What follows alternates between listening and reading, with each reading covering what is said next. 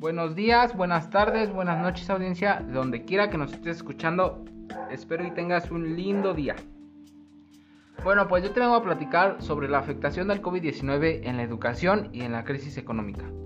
Bueno, pues el coronavirus o SARS-CoV-2 fue surgido en la ciudad de Wuhan, perteneciente a China, el 31 de diciembre del 2019, el cual dio inicio a una nueva etapa de vida llamada la nueva normalidad ya que su brote fue demasiado rápido afectando a 28 países, en el cual comenzó a generar una cuarentena el 23 de marzo del 2020. De este modo cerrando las escuelas, cafeterías, museos, parques e incluso empresas de trabajo, etc.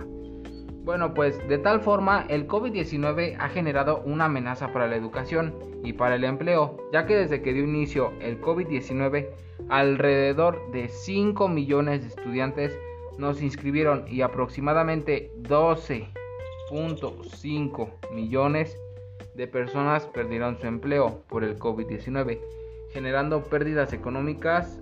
Esto fue un enorme motivo por el cual muchos jóvenes dejaron de estudiar.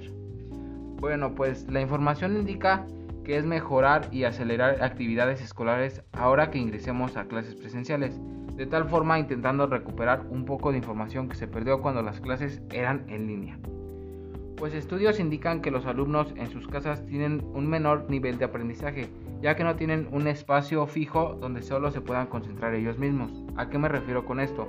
Me refiero a que tus familiares puedan estar hablando y no te dejen concentrar o que la televisión esté con alto volumen y no te dejen escuchar tus clases. De igual forma, a las empresas que producen aparatos electrónicos, por ejemplo computadoras, tabletas, laptops y teléfonos, les ayudó mucho más ya que las empresas empezaron a generar más aparatos y a vender más producción. Pero de igual forma para las personas que se quedaron sin empleo fue un obstáculo más, ya que necesitaban de recursos económicos para poder comprar estos aparatos. Y ahora yo te hago una pregunta. ¿Tú crees que el COVID-19 nos deje alguna reflexión o algo así? Yo, en mi opinión personal, la verdad, siento que el COVID-19 nos dejará enseñanzas ya que conviviste más tiempo con tu familia, observaste que pudiste superar nuevos obstáculos y sobre todo la enseñanza, la enseñanza de actuar rápido frente a una ola de virus. Pues yo soy su amigo Uribe, espero y la información les haya servido.